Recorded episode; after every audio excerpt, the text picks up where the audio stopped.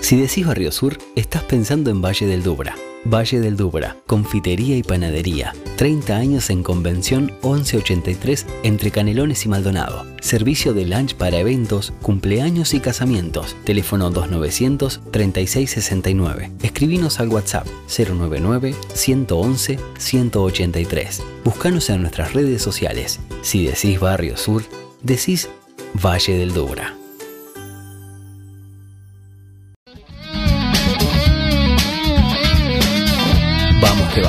Pisando fuerte en la noche.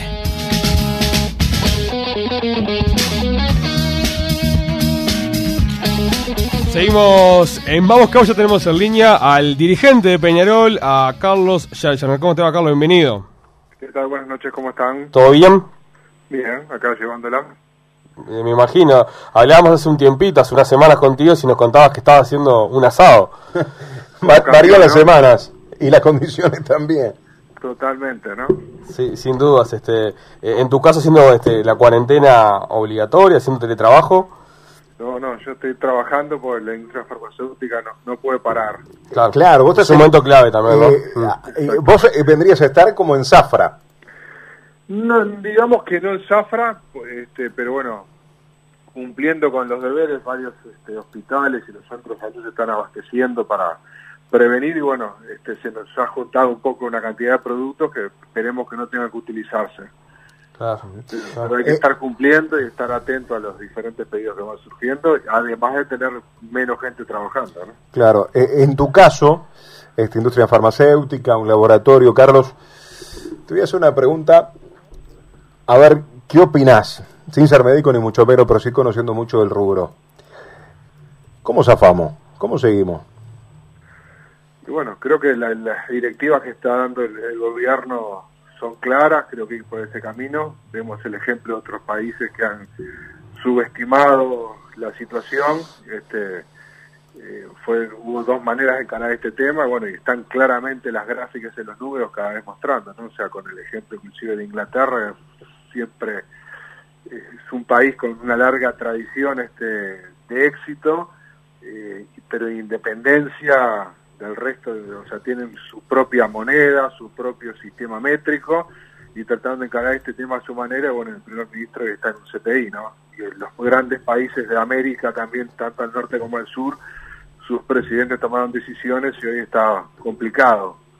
Creo que esto es esperar, este, tener las distancias, el que no precisa trabajar, este, que no trabaje, y esperar un poco que las técnicas avancen, o sea, por suerte hay varios medicamentos antiguos y de bajo costo que de alguna manera este, están avanzando en la prueba que van a ser efectivos contra esto, o sea, no hay que inventar y probar este que eso lleva muchos meses y mucho tiempo, o sea, innovar con nueva medicación, sino, bueno, encontrar el tratamiento con cosas conocidas. Eh, cuando decís esos medicamentos, Carlos, puntualmente, ¿a qué te referís? Y lo que se está manejando públicamente, la hidroxicloroquina, este, la citromicina, el opinavir, ritonavir, lo, lo que está un poco en los medios, que, que, digamos, se ha discutido y hay, si se quiere, una ansiedad política, digamos, por parte de la política, de, de- de empezar a usarlos y la ciencia un poco más este cauta lo está manejando. ¿no? Hoy la polémica en Brasil, este eh, con el ministro que, que lo echan o no lo echan. sí, claro. La polémica es que el ministro entiende que todavía no hay pruebas fehacientes para usarse de forma masiva algún medicamento y el presidente quiere empezar a darlo. ¿no? Entonces, bueno, este, son situaciones com- complejas. Eh, eh, Uruguay, por ejemplo, la semana que viene, por ejemplo, la construcción vuelve, de a poquito se piensa y se esperan los anuncios para la jornada de mañana con referencia a las clases, quizás de alguna manera en algún sector puntual. Este, debemos empezar a, y lo charlábamos recién con los compañeros, eh, debemos empezar a acostumbrarnos a convivir quizás con la enfermedad y cambiar hasta nuestros hábitos, en algún caso. A ver, e- eso me, me- me supera. Yo lo, lo que digo que, que hasta el momento, sin duda, este, y más si ahora empiezan a realizar más test, eh, la curva de Uruguay es una muy buena curva, no hay que confiarnos, se tomaron medidas este, muy tempranamente aquí, somos un país poco poblado, sin una gran densidad, este, tenemos que manejarlo, bueno, y si los que entienden del tema, a ver, sin duda, la, digamos, la oposición de intereses entre la salud y la economía es algo muy delicado, ¿no? Hay muchos especialistas que han dicho que que la cuarentena, la pérdida de trabajo, la ansiedad, este, la incertidumbre también este, es complejo, ¿no? O sea, la de no poder salir, no hacer deportes, etcétera, etcétera. Bueno, hay, hay que manejarlo, pero bueno, me supera el definir este el cómo y el cuándo. Sí, es una situación absolutamente compleja y no siempre va de la mano. Y muchas veces lo, más peligroso de controlar en las personas es la ansiedad y la necesidad. Este, entonces es una situación difícil del equilibrio. Exactamente. Este, por eso digo, hay, que saberlo llevar. Este, sin duda, eh, hace dos, tres semanas cuando esto comenzó, si uno le decía que íbamos a tener estos números, este, creo que se firmaban abajo, ¿no? Claro. Este, porque en otros lados ha sido mucho más exponencial, pero bueno, hay, que llevarlo. Tenemos gente muy capaz trabajando en esto este, y hay que, hay confiar y seguir un poco las, directivas que nos den. Uno de los grandes temas, Carlos, es la situación económica. Eh, en el fútbol, obviamente, no estamos ajenos. En diferentes ámbitos, ¿no? Tanto el futbolístico, a nivel institución, a nivel este eh, nuestro también, los medios de comunicación, eh, también todo hay una repercusión. En el caso de Peñarol, ¿cómo realmente se aplica el tema del seguro de paro? A ver, lo que tú decías, ¿no? Sin duda esto va a generar una, está generando una pérdida de valor en toda la sociedad, ¿no? O sea, hay una pérdida importante en todos los sectores que, se empieza a notar hoy, que no sabemos cuánto va a durar eh, en, función de diferentes situaciones, el rompimiento de la cadena de pagos este, y, el cambio de las costumbres también, o sea, pongamos, salgamos un poco del fútbol, uno se pone a pensar eh, en el imaginario colectivo, qué mejor que hacer un crucero, ¿no? Como quien dice, el sueño del pibe, eh, como vacación. Yo pregunto, hoy por hoy, después de lo que uno ve, ¿quién va a querer en el corto plazo este, hacer un crucero, no? Este, Hasta viajar a Europa, te diría, eh, España, Italia, esos destinos que... Sí, sí, sí, por eso digo, pero entonces, bueno, creo que, que, más allá de lo que uno ve, eh, no se puede hacer futurología cómo va a seguir esto. El fútbol sin duda genera pasión, este, sobre todo aquí en Uruguay, en América Latina, pero bueno, puede cambiar usos y costumbres, es algo que, implica la aglomeración de gente, el estar todos juntos y bueno, hay, que ver cada sociedad cómo, cómo va a salir, cómo va a procesar la situación y, y, cuál van a ser este los valores con el que dan. Un poco lo que tú me planteas directamente, bueno, Peñarol se sabe que como todo el fútbol tiene problemas económicos hace tiempo y esto lo termina agravando bastante y bueno, un poco el planteamiento es este lo que ya es público y notorio, ¿no? Lamentablemente hubo que mandar seguro de paro a, todos los funcionarios y dentro de ellos a los futbolistas eh, hasta hasta que esto aclare. Claro, claro. Eh, y hoy, si uno lee la, prensa, ¿hay una molestia del plantel hacia la directiva? Mira, nosotros, este, a ver, es un tema que está arriba de la mesa. Yo creo que es un tema delicado nosotros sabemos que, el tema fútbol siempre a veces está atrás de la noticia, los periodos de pase, mm. este, quién viene, quién no viene. Esto es un tema delicado que, toca familias, que toca ingresos. Eh, seguramente la molestia está, nosotros hicimos un planteamiento de qué es lo que el club puede afrontar en este momento eh, y bueno, quedó el planteamiento ahí, está, está, está en andamiento eso. Eh, por ejemplo, ¿han hablado también con Forlán? Sí, sí, se habló este, tanto con el cuerpo técnico como con los jugadores y sin duda con todos los funcionarios que están en, el Palacio, en las Acacias, en el CAR, en los Aromos, en el Campeonato de Siglo, en general el tema. Sinceramente, Carlos, este, ¿cuándo pensás que, esto pueda volver? No, no, lo podemos saber. Yo, yo veo, me llama la atención noticias de, Europa. Este, Por ejemplo, el vicepresidente de, de Peñarol Catino en estas últimas horas ha manifestado que él piensa que puede volver en agosto. ¿Vos sos de, ese, de esa idea también? A ver, es, algo que se ha manejado, que creo que baja desde la Comebol y desde la AUF. Esto, a ver, tenemos dos temas, ¿no? La actividad local y la internacional. la internacional volverá cuando todo el continente esté en condiciones de que vuelva. O sea, no, no, no estamos interligados, no es que un país este, que, que, tenga mejor curva, mejor desempeño que otro. O sea, como viene Brasil y Brasil pasó la barrera de los 100 muertos, este, hay estados que están en, estado de alarma total. O sea, no, no creo que la Libertadores comience sin Brasil, ¿no? Entonces, en ese punto hay que esperar este que se aclare la situación. Y aquí, bueno, hay que ver y, yo creo que es muy difícil definir algo. Hay otro tipo de situaciones donde uno dice, bueno, de acuerdo a estas variables, de acuerdo al empeño que uno pone, eh, esto queda pronto, no queda pronto en tal fecha. Acá creo que estamos todavía orejeando la situación, este, aprendiendo y en función de lo que se ve, este, se verán las fechas y de, partir de ahí hay que correr para atrás, ¿no? Cuando se comienza a entrenar nuevamente, etcétera, etcétera, ¿no? Claro. Pero creo que a nivel de fútbol se maneja esa fecha, entiendo que, puede estar por ahí. Hay casos, ¿no? Como todo, ¿no? Este, de hecho, lo hablamos con, no sé, por ejemplo, los boleteros de la AOF no, no ingresan al seguro de paro. Eh, en Peñarol hay esas casuísticas, ¿no? De que no pueden ingresar al seguro de paro y que Peñarol se haga cargo de, de pagarle el salario.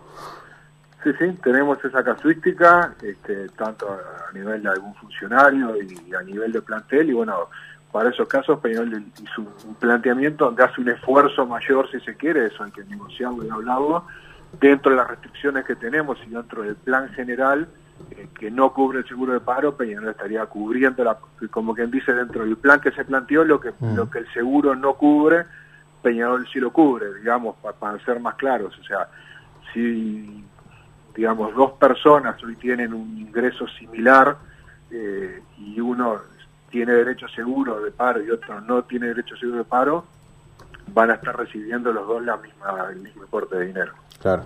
Eh, recién lo hablábamos nosotros como haciendo un picoteo, no solamente de Peñarol, sino a nivel general. Eh, ¿El futbolista está considerado, Carlos, como un trabajador normal? ¿En qué sentido? En el sentido, por ejemplo, a la hora de, de a ver, cualquier persona que va al seguro de paro tiene determinado tiempo, determinados ingresos y se le asegura tanto dinero. El tema de los, jugadores, en algunos casos, los contratos son, son buenos. Ni que hablar los equipos grandes. Y en los equipos grandes, por ejemplo, la consideración de, sus ingresos son, son importantes. ¿Cómo se evalúa eso, por ejemplo, a la hora de enviar? Porque esto es una situación absolutamente inédita de mandar a un jugador a un seguro de paro. Sí, sí. Eh, a, ver, el, seguro tiene un máximo que paga, independientemente del salario que tengas, este, y que es un valor fijo, y sin duda hay una diferencia grande entre lo que paga el Estado y lo que recibe y, el, sueldo normal. Dentro de eso es un poco lo que yo te decía que, está un poco arriba de la mesa, que fue la medida paliativa o el complemento que planteó el club para esos casos y contemplando, como quien dice, la escala salarial. Em, la intención de los futbolistas es que, por ejemplo, bueno, tenemos que ir al seguro de paro, nos adaptamos a la circunstancia, pero lo que no recibimos sea destinado, por ejemplo, para las deudas. No, no, no, no, no entramos en eso, no, no, se habló y como te decía, que, creo que es un tema que está arriba de la mesa y no prefiero este no no profundizar, creo que, un poco es transmitir la idea que, que te decía es la igualdad para quien tiene el seguro como para quien no lo tiene y, y sin duda, bueno, eh, el tratar de respetar esa escala salarial de alguna manera, este, obviamente que, lo, que la quita para los sueldos más bajos es menor para los más altos, pero bueno, estamos en conversaciones. Eh, una consulta más sobre, sobre esta situación. Me quedé pensando lo que hablabas con, con Oscar con referencia a la fecha de vuelta. Eh, no sé, en el caso de Peñarol y Nacional tiene otras posibilidades pero hablo a nivel genérico del fútbol uruguayo. ¿El fútbol puede realmente sobrevivir, esperar o realmente tener que esperar hasta septiembre como para volver a la actividad? ¿Somos capaces de eso? Bueno, eh, ustedes que, que, manejan siempre el fútbol y las situaciones, muchas veces muchos equipos prefieren no jugar que jugar, ¿no?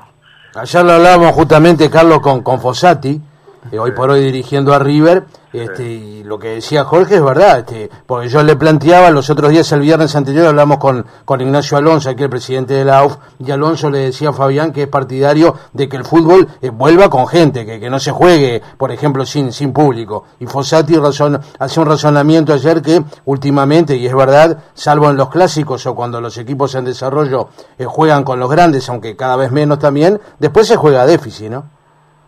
Por, eso digo, esa es una característica de acá en nuestro fútbol. Eh, a, ver, yo creo que, es muy difícil, eh, a ver, estamos en un programa deportivo, pero creo que toda la sociedad va a tener una pérdida. Nosotros vemos lo, que son la cantidad de solicitudes seguros de paro los, los que vendrán en el futuro, habrá sectores que saldrán más rápido, que tienen condiciones, pero otros no tanto. este, y bueno, creo que, que hay que readaptarse a esta situación, creo que por eso se, se, está manejando a nivel de gobierno prácticamente semanalmente diferentes medidas paliativas para diferentes casos. Eh, y el fútbol no, no va a ser ajeno, ¿no? Porque, o sea, la parte de, la televisión, eh, al no haber fútbol, este, mucha gente no, no pagará el extra, eh, sí, eso está confirmado, que los cables este, no le están cobrando el, no. el premium. Y mi pregunta es ¿hasta cuándo Tenfield va a estar abonando un contrato en el cual no tiene realmente por lo que paga? Claro, ayer justamente sobre también del tema lo hablaba por interno con Álvaro Chijane, el dirigente de Fénix, esto hasta cuándo la televisión, ¿no? Y bueno, e, e, eso, a ver, ahí hay todo un Ahí sí, se raivamos, ¿no? ahí sí. de partidos que hay que jugar, y bueno, creo que eso es una variable importante y apuntando un poco a, la pregunta anterior, o sea, yo creo que, para Tenfield es importante el fútbol vuelva y que vuelva con, cierta fortaleza y bueno, por lo cual descuento que van a, pagar el contrato de alguna manera, quizás no, eh, digamos, totalmente, pero bueno, no, no, en los plazos, pero sabemos que muchos equipos, la base la televisión, para, más allá de las transferencias puntuales que hagan, y bueno, si eso cae, va a ser difícil la vuelta, ¿no? Es bravo, es bravo. Y aparte... Es, muy difícil y bueno, es bravo. trabajar en el sí, claro, ya es complicado ahora, aparte, ¿no? Aparte, hay, otra cosa. AUF puede ser bueno en el futuro, ¿eh? Puede ser quizás hasta positivo en el futuro, esto también lo charlábamos con Nacho. Pero hoy, hoy podríamos ya tener, este, cuando digo podríamos a nivel fútbol, ¿no? Podríamos ya tener ingresos de eliminatorias de la comercialización de los derechos de televisión, ustedes los equipos recibiendo quizás rédito y por hoy eso, Carlos, no lo tenemos. Sí, a ver, la recaudación de Uruguay-Chile, la, la, televisación, eh, la Copa América, tampoco va a haber Copa América. Que, también, también. Dependiendo cómo te iba para, para el fútbol uruguayo, su fútbol pobre, o sea, el, escalar en, las posiciones este es un ingreso importante de dinero. Pues hay una pérdida muy importante que, bueno, hay que, hay que manejarla y saber que el el, año 2020 a partir de esto no es lo que era antes y no se pueden mantener este, ciertas situaciones que se tenían en, otros momentos, ¿no? Entre comillas, a nivel comercial, números, de postergarse y manejarse y que se ratifiquen estas fechas y estos, este, y estos plazos. ¿Es un año perdido en lo económico? Y, eh, a, ver, hay que ver qué pasa con la parte internacional, que, que, es relevante, pero sin duda va a ser un año con una pérdida muy mm. Este, y, de, alguna manera, como te decía antes, las utilidades que tenga esto, ¿no? En cuanto a, a, la, concurrencia al fútbol, en la masa social, este, eh, a ver, todo va a cambiar, o sea, lo que se habla hoy del teletrabajo y eso, bueno, mucha gente está viendo otras posibilidades, acostumbrándose a otras cosas y bueno, habrá que adaptarse es, a ver, va a ser un año de pérdidas y de readaptación al cambio. Sí, lo que yo no me imagino es... Quien sea flexible va a tener mayores posibilidades de supervivencia, ¿no? Perdóname, Carlito. Eh, eh, lo que sí me es imposible, pero imposible y no se me pasa por la cabeza, aunque sea en septiembre, que la Sudamericana y la Libertadores no vuelvan. No, por eso yo creo que eso tiene que volver aunque sean fechas apretadas. Claro. La gente va a tener este, unas ganas impresionantes, pero como te decía antes, o sea, tiene que volver todos los países, tiene que, ordenarse el tema y volver, y bueno, habrá que apretar fechas. En los últimos días, este Peñarol Institución se puso al día, ¿no? Entre comillas, acortó la deuda con, con Damiani, ¿no? Con la familia Damiani. Sí, un tema comentado, ¿no? O sea, a, ver, eh, hoy inclusive hay una nota de prensa del amigo de Co esclareciendo un poco. Eh, como ustedes saben, este digamos, hay más de una deuda, por una cosa es la deuda de la familia, que es la vieja deuda de la FED, que, hace años que está arriba de la mesa y que está en los balances, que es público y notorio. Esto es una deuda que se tenía con, con el último periodo de Juan Pedro. Eh, lo que quiero aclarar es que no, es que Peñarol pagó la semana pasada ese monto, Peñarol había ido financiando y había entregado documentos y los documentos eh, estos fueron entregados antes que existiera el, la, situación actual, ¿no? de, suspensión del fútbol y el COVID, o sea, los documentos estaban en manos de Juan Pedro y que él lo cobró en, su momento, o sea, no es que se destinó los últimos dineros para pagarle a él y, no a otro, a otro rubro, sino que eso estaba dentro de un plan general que se había hecho y que, y que estaba en manos de él. Eh, en este año 2020 también, Carlos, como, como tú lo estás manejando, un año que, que puede tener este, consecuencias eh, de todo tipo, desde el punto de vista económico y, y también deportivo, eh, si bien por supuesto hay que superar todo esto, en diciembre están previstas las elecciones en Peñarol. te pregunto, si bien y haciendo la este, anticipación de, que todavía hay que solucionar muchos temas, ¿pensás en el acto eleccionario de diciembre? Antes un último comentario de pregunta anterior, que vale la pena aclarar. Este es el último pago que se tenía en cuenta abierta este, con Juan Pedro, ¿no? O sea, esta directiva canceló una deuda bastante importante en estos dos años, este, con lo cual eso quedó libre este, y las otras cuentas están refinanciadas. Creo que, que, es un dato importante porque durante mucho tiempo siempre existió el tema de la deuda y la la situación este, generada a raíz de eso, bueno, esa deuda no existe más, hay una independencia al respecto. Con respecto a la elección, bueno, sí está la fecha, pero la verdad que uno la ve lejísimos a esta altura, ¿no? Hay, hay tanto para resolver y, tantas situaciones que, que, hay que, llegará el momento. O sea, nosotros estamos en este momento con la cabeza en esto de, solucionar y, tratar de, ver cómo se sale tanto a nivel país, a nivel familiar y a nivel deportivo de esta situación. Queda claro que esta situación de que no haya fútbol a Peñarol a nivel político le ayuda poco, digo, porque al no haber actividad, una de las cosas de las cuales hablamos es en las elecciones de Peñarol, ¿eh? Sí, sí. Vi, en cualquier momento, sos candidato. Sí, hay muchos candidatos. Vi el otro día este, un informativo de este, que había una encuesta donde Marcelo Areco estaba liderándola. Este, sí, sin duda, se, habla bastante del tema. Sí, ya se está hablando. Creo que era Neri Pinato, ¿no? Creo que emocionaba primero a, Barrera, pero también está la duda que va a ser el actual presidente. ¿Vos pensás que Barrera y Damiani puede ser la fórmula? No, no, no, no creo. Ajá. ¿Y ves a Damiani dentro del escenario político de Peñarol en este 2020? No, tampoco. Creo, creo que no. Digo, a ver, creo que, que, que, digamos, como tú decís, en estos momentos donde no hay mucho fútbol, hay espacios, sabemos que Juan Pedro vende mucho, este, todo lo que él dice tiene repercusión y bueno, y, aparece un poco en, ese rol que se autotoma como decisor o como fiscal de lo que pasa en el club, este, en función de quién va o no va, creo que, es un juego, creo que él tomó una decisión hace tiempo de, alejarse y creo que va a seguir un poco en eso. Claro, al menos este quizás pueda volver, pero creo una sensación dentro de algunos años, pero no ahora, ¿no?